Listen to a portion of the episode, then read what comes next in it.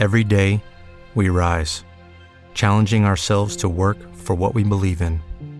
At U.S. Border Patrol, protecting our borders is more than a job, it's a calling. Agents answer the call, working together to keep our country and communities safe. If you're ready for a new mission, join U.S. Border Patrol and go beyond. Learn more at cbp.gov/careers.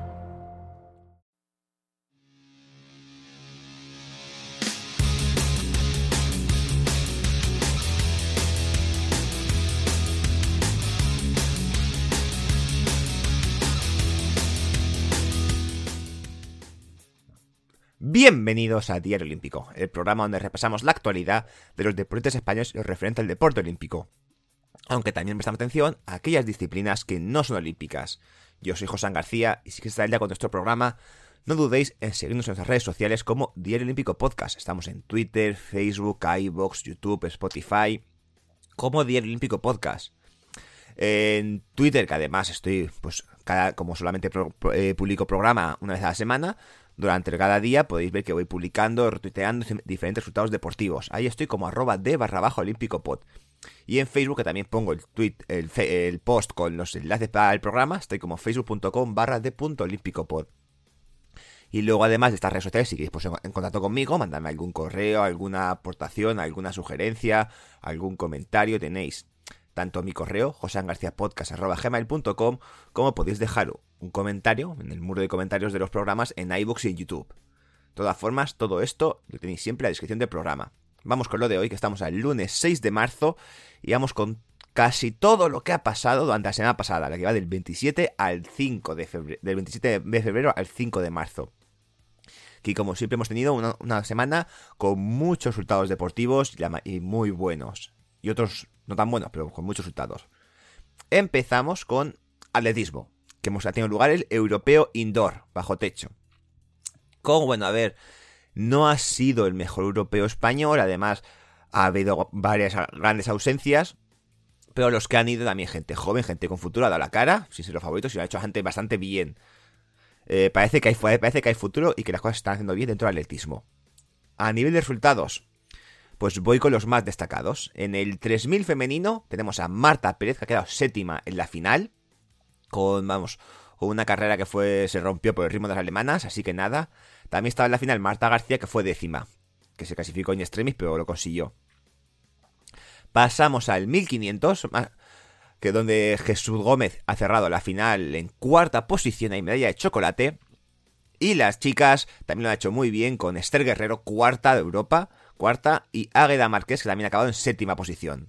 Así que de momento vemos que no consiguió medallas, pues estuvieron cerquita. En los 60 metros femeninos tenemos la mejor posición histórica para una velocista española, eh, que es Yael Bestúe, que ha quedado octava de Europa. Se metió en la final de los 60 metros femeninos. Y luego pasamos a los 400, donde Oscar Usillos ha quedado también otro cuarto puesto, pero este sí que es más agrio, este duele más porque era el actual campeón de Europa. Y se ha quedado sin medallas. El, no, el tener una mala semifinal donde no acabó siendo top 3, lo de me lleva una mala calle. Y aunque cogió cuarto, tuvo. Tuvo por ahí a, a- posibilidad de, meterse en el, en, el, podium, pero no lo consiguió, no pudo adelantar. Luego pasamos al salto de longitud, donde Jaime Guerra ha cerrado la final también en sexta posición, con un medio salto de 7 metros 84 centímetros. Nada mal. Vamos con otra de estas medallas que dan un poquito de rabia. Otro cuarto puesto del relevo masculino del 4x400, que fue en casi toda la carrera y al final el, último relevo perdió, eh, se y acabaron cuartos. Oscar Busillo, David García, Márquez Fernández y Lucas Búa. En este aspecto, Oscar Usillos enorme, que les puso en gran ventaja. Fernández y Búa lo mantuvieron, pero eh, García Zurita, el joven de 17 años, no pudo. No pudo aguantar la ventaja, pero así van a ver. Tiene mucho futuro por delante. Yo, 17 años y ya está, está aquí, pero es que han habido grandes ausencias. Pasamos al talón, donde tenemos a Jorge Ureña, que ha vuelto a quedar entre los mejores. Quinto europeo bajo techo, indoor, entre los siete primeros. En este caso ha acabado quinto, que ha tenido opción hasta la última prueba, eh, pero ¿Es una posición?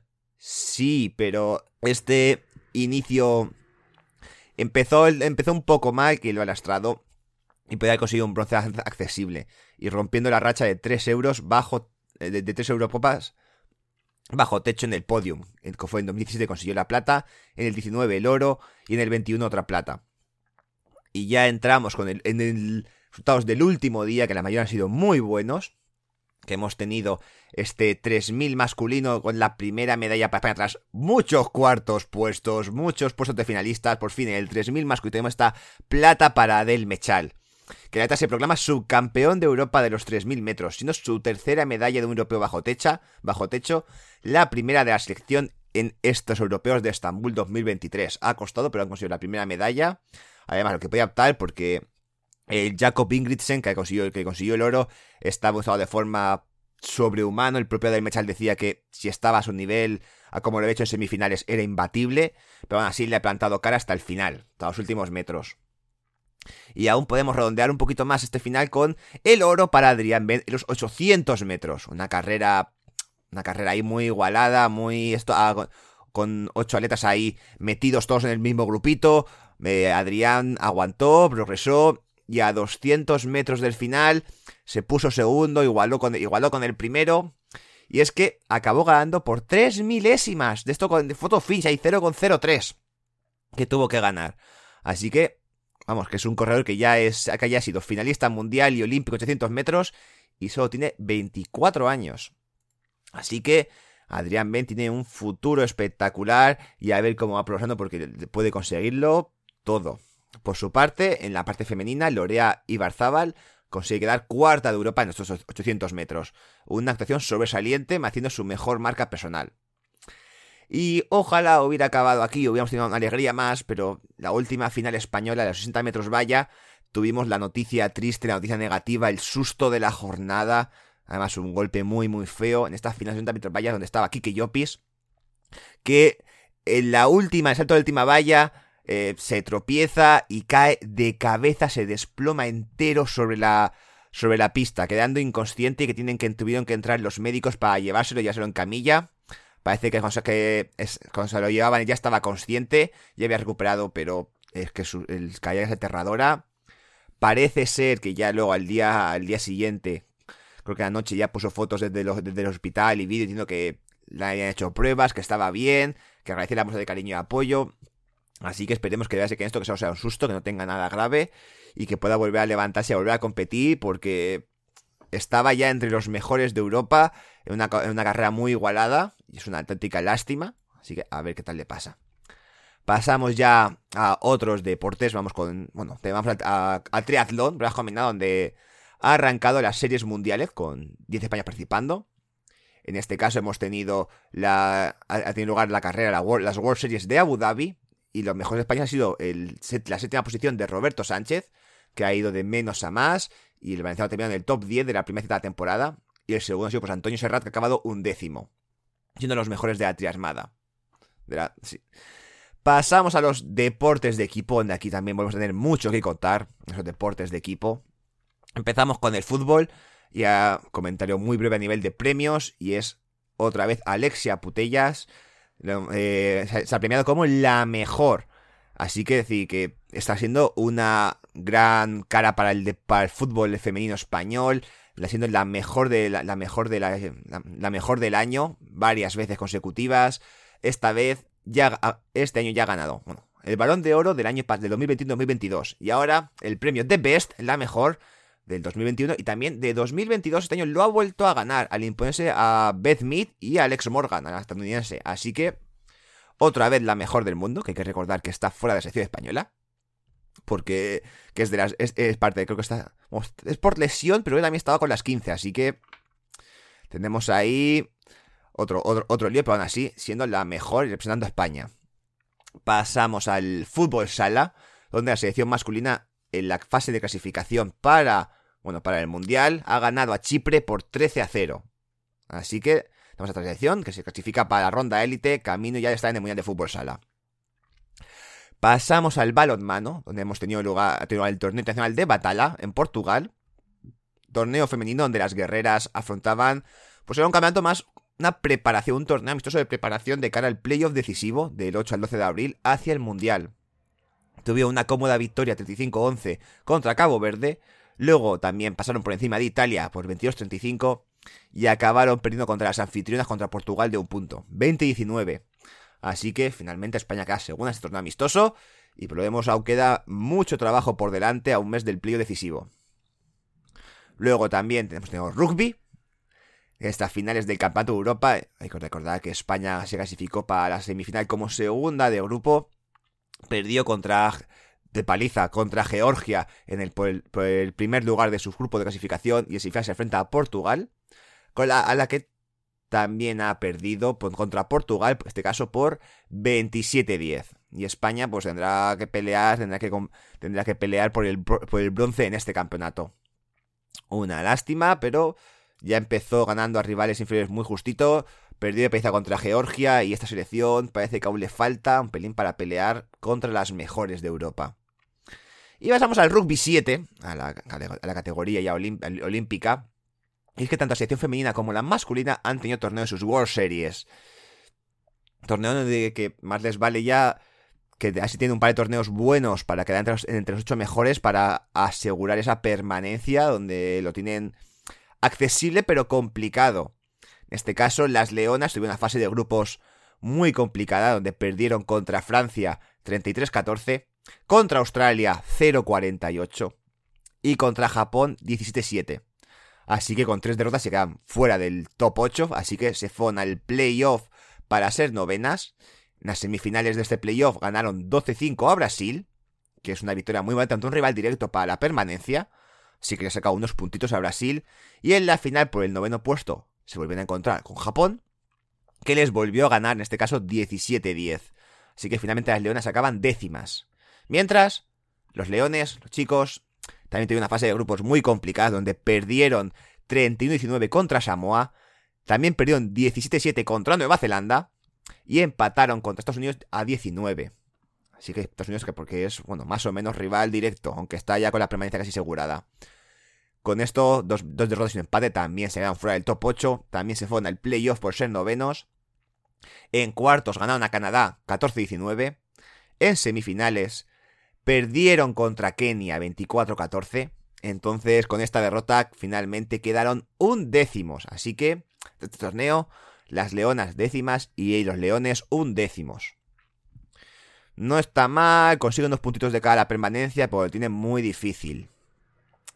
Pasamos con el último que de los deportes de equipo que tengo hoy, que es la, el hockey hierba, que ha tenido lugar nueva jornada de la, de la FIH Pro League.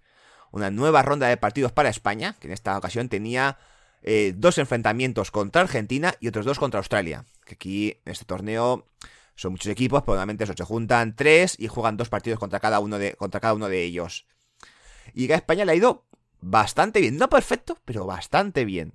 Empezaron con victoria 2 a 4 contra Australia. Así que los Red Sticks, los Sticks rojos, derrotaron a Australia en su casa, vengándose un poquito de el que fue nuestro verdugo en los cuartos del Mundial. Aunque bueno, aquí tampoco es que se vaya de mucho, pero oye, victoria, le ganamos. Siguieron ganando Argentina por 3 a 4. Además, partido muy chulo, con remontada incluida que España iba perdiendo 2-0. Y a falta de un minuto iban empate a 3 y España consiguió marcar en el último minuto, afianzando el liderato, bueno, pudiendo ser líder del grupo de Toster de esta Pro League tras seis jornadas disputadas. Luego volvió a ganar a Australia en la tercera victoria seguida para los Sticks, que se sitúan aún más líderes, pero en el último partido no pudieron recompletar ese cupo de victorias y perdieron 1-0 contra Argentina. Así que hicieron esta extraordinaria semana en Australia en la que han conseguido tres victorias y una derrota y afianza su liderato con 17 puntos. Nada mal. Pasamos a los deportes de combate. Tenemos aquí un poquito de boxeo, judo, taekwondo, esgrima también. La meto aquí. Empezamos con boxeo, que aquí no es resultado, sino que es noticia.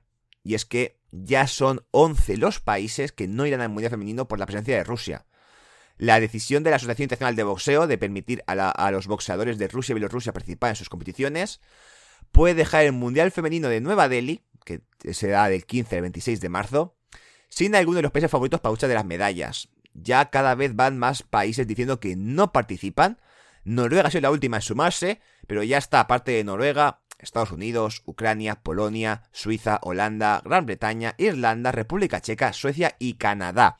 No van a mandar boxeadoras al Mundial, modo de protesta por permitir que las deportistas rusas y bielorrusas participen. Las boxeadoras de 12 países se colgaron 8 de las 48 medallas en juego en el Mundial de 2022, así que vamos a perder a varias medallistas. Mientras España cara, España sí va. España sí está presente en Nueva Delhi con 6 boxeadoras, tal y como anunció Felipe Martínez, el presidente de la Federación Española de Boxeo, que en una entrevista con Marca, con el medio Marca, donde dijo que no podemos privar a nuestros deportistas de estar en un evento como un mundial por asuntos políticos. Y luego también recordó que a día de hoy no ir a un mundial para los deportistas implica, por ejemplo, quedarse sin beca. Así que, en ese, aspecto, yo lo entiendo perfectamente. Y es que ese tema es bastante complicado. Pero en el boxeo, si el, presidente de la Federación de Boxeo también es ruso siempre se han, siempre se han permitido. Pasamos al judo, en último lugar el Grand Slam de Tashkent, donde hemos conseguido la medalla de bronce para Ana Pérez en 52 kilos, que además victoria ante la judoka china Liu en el, combate por el bronce para sumar su cuarta medalla de Grand Slam, la segunda seguida, y de paso, importantes puntos para cada París 2024. Luego, además del bronce de Ana Pérez Box, hemos tenido dos quintos puestos, el de Laura Martínez Abelenda en 48 kilos, que fue quinta tras caer en el bronce. Lo mismo le pasó a Salvador Cases en 73, en 63 kilos. Así que nada, consiguen buenos puntitos para el ranking, pero no consiguen medalla. Y acabamos la parte de... bueno, no, acabamos, falta, faltan dos, esgrima y taekwondo. Y pasamos a esgrima, donde hemos tenido la Copa del Mundo Atenas de sable femenino, y la Copa del Mundo de, sable masculino en Padua. Y digamos que a nivel individual no ha sido el día. Tanto la individual, nuestras familias como Lucía Martín Portugués, como Alcina Navarro han caído en el talón 64, es decir, un 32 avos. Luego en equipo se ha ido mejor. Es decir, finalmente han cerrado las chicas, el equipo formado por Lucía Martín Portugués, Araceli Navarro, Celia Pérez y Elena, Elena Hernández han, acabado en sexta posición, cayendo en semifinales, se rozó el pase a semifinales, cayendo en cuartos, 42-45 ante Italia. Y mientras en la parte masculina, sí que también se metió en el top 8, en el, tablón de 8, y el equipo formado por Santiago Madrigal, Iñaki Bravo, Andrés Hernández y Óscar Fernández consiguió derrotar a Italia 40-45. Ahí no, eh, consiguió, eh, consiguió llegar hasta los 8 mejores, donde perdió contra Italia también 40-45. Y además todo muy igualado porque llegaron a ir 35-36, pero nada, no consiguió. Y luego, nada, finalmente lograron la sexta posición, igual que las chicas. Ganaron 45-44 Canadá y perdieron eh, el cuarto puesto contra. Ahí perdieron el quinto puesto contra Rumanía, 23-45. Siendo este el mejor resultado de un equipo masculino de sable en la Copa del Mundo Seniors desde mayo de 2010, donde fueron cuartos. Así que vamos mejorando. Y ahora sí acabamos la parte de deportes de combate con el taekwondo. Hemos tenido dos torneos, el Open G2 de Bulgaria y el US Open. Y ambos con muchas medallas para la delegación española. En Bulgaria tuvimos la plata de Iker Abad en 63 kilos y los bronces de Arlet Ortiz y Andoni Cintado en 62 kilos y 80. Mientras que en el US Open hemos tenido el oro de Adrián Cerezo en 49 kilos, la plata de Daniel Quesada en 74, así que muy bien, ahí otra vez ganando y los bronces de Javier Pérez, Sofía García, Laura Rodríguez y Yone Magdaleno. Magdaleno, en 68 kilos, 46, 53 y 62. Así que enhorabuena que el taekwondo español sigue brillando fuera. Pasamos a los deportes de invierno. Hemos tenido también varios. Hemos tenido esquí de montaña, snowboard cross, halfpipe y patinaje velocidad. Pasamos empezamos con el esquí de montaña en el Mundial de Boitaul, donde hemos tenido que Íñigo Martínez y Oriol Cardona se metían en la final a 6 de la prueba de sprint, entrando, bueno, primer y segundo puesto de la semifinal que compartían. Y luego ya en la final tenemos a Oriol Cardona, que es medalla de oro y campeón del mundo de esquí de montaña. Es decir, ganó la prueba de sprint de manera abrumadora. Íñigo Martínez finalmente fue sexto. Y esto es un notición ver a Oriol Cardona ahí arriba porque hay que recordar que el esquí de montaña será olímpico en 2026. Así que tenemos por ahí una posible nueva medalla de oro o nueva medalla para España en un, deporte de invierno. Seamos espectacular. Y así por un poquito, para que veáis lo importante que esto de un español con medalla de oro en un deporte de invierno. Tenemos españoles con medalla de oro en mundiales de pruebas olímpicas de invierno. Pues Oriol Cardona es el tercer español que lo consigue. El primero fue Javier Fernández en patinaje artístico en 2015 y 2016. Luego Lucas Eguíbar en snowboard cross en 2021. Y ahora Oriol Cardona en esquí de montaña en 2023. Así que una, una medallaza para Oriol, para Oriol. Y pasamos al snowboard cross. Ya hemos nombrado a Lucas Eguíbar, que fue campeón en 2021. Pues esta, en esta vez también tenía el mundial y no ha podido pasar de primera ronda. Por desgracia, eh, Lucas ha sufrido una caída en la serie previa a las finales y ahí si te caes no pasas de ronda. Así que no podrá defender su título de campeón del mundo de snowboard cross. Los que sí que se metieron a octavos fueron los otros tres españoles, Bernardo Rivera, Álvaro Romero y Antonio Toledo, pero los cuatro acabaron eliminados. El que más lejos llegó fue Álvaro Romero, que llegó hasta cuartos de final. Así que nada, a quien tampoco le fue bien fue a nuestra medallista olímpica, que era el Castellet, en el halfpipe, que también cayó eliminada en la clasificatoria del Mundial tras marcar una puntuación de 33,50, bajita para ella, ya que no se metió en la final a 8 del Mundial. Ambas bajadas que hizo tuvieron caídas y finalmente eso, esos puntos le van a pasar decimosexta, muy lejos de las 8 mejores. Que por de estas 8 solamente hubo 4 países diferentes, China, Japón, Suiza y Canadá. Y ya el problema es que no hay más copas del mundo de halfpipe para esta temporada. Y vamos con otro mundial, en este caso el de patinaje velocidad, el mundial de Herenbin, con el debut mundialista de Neil Job. A sus 20 años ya ha conseguido debutar en un mundial absoluto, estando ahí entre los mejores en 500 y los 1000 metros.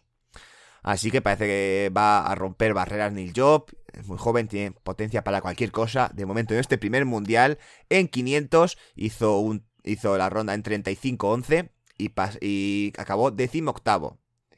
No es su mejor puesto, no espero, y hasta aquí es un gran paso. Además, bueno, en una pista sin ayuda de la altitud, más o menos a la altura del... O sea, no estaba a la altura del nivel del mar o prácticamente, hizo su mejor marca personal. Y ya es el segundo español en un mundial de patinaje de velocidad tras Antonio Gómez. Y luego en los mil metros termina en puesto 21, vigésimo primero, a 2,80 a 2,89 del ganador. Jordan Stolz, que hizo doblete. Aún está lejos del ganador, pero con 20 años ya está ahí entre los mejores. Pasamos al ciclismo en ruta, donde hemos tenido la, la clásica de la Strade Bianche, con la anécdota de que se coló un caballo en la carrera. El Demi Bolerín se encontró con un caballo, además está muy curioso porque va él, está además el ciclista que iba solo, una escapada, y se le puso delante un caballo que iba ya al galope delante de él. Una situación un tanto curiosa. Luego, nada, el caballo no se fue, salió de ahí, sacaron, lo sacaron sin mayores problemas. Pero fue una situación muy curiosa. A nivel de resultados, eh, Demi Bolerín, la que se encontró con el caballo, acabó ganando el oro. Las españolas, la parte española femenina, quedamos con Mavi García, quedó decimosegunda, y Jan San Esteban, decimocuarta. Y Pelo y Pello Bilbao eh, quedó séptimo. Así que el ciclista llega a meta como el mejor español, tras la exhibición de Tom Pitcock. Vamos a gimnasia artística, donde Nicolau Mir se clasifica a la final de suelo de la Copa del Mundo de Doha. Hizo un gran ejercicio en la ronda clasificatoria que le permite entrar a los ocho finalistas. Y luego ya solamente cerró con una puntuación un pelín inferior y cerró en sexta posición la final de suelo. Así que fue la primera y única final que la española en esa Copa del Mundo. Los demás, ni yo el Plata, ni no se, consiguieron meter. Una lástima. Pero bueno, un sexto puesto que no está mal. Y acabamos con un pequeño de, apunta ahí de motor, de Fórmula 1. Es que ya ha empezado el Mundial, el GP de Bahrein. Y 469 días después, Fernando Alonso se vuelve a subir a un podio, quedando tercero. Siendo este su podio 99. Parece que se ha cambiado Aston Martin, que yo cada vez que lo leo pienso en el coche de Gisbon, pero no, es un coche de Fórmula 1 acaba tercero tras una clase magistral sobre asfalto, con, con algunos adelantamientos muy bonitos a, Hamilton o a Carlos Sainz, que por cierto, Carlos Sainz acabó cuarto, así que tercero y cuarto para España, nada mal. La, victoria fue para Verstappen, y que además controlé de Red Bull, porque segundo también era de Red Bull. Con esto ya terminamos por hoy. Si os ha gustado, podéis dejar el me gusta en iBox y compartir en redes sociales para poder llegar a más gente. Os recuerdo que podéis ir al programa en Facebook, YouTube, iVoox, Twitter como el Olímpico Podcast. Muchas gracias por escuchar y la semana que viene más. Adiós.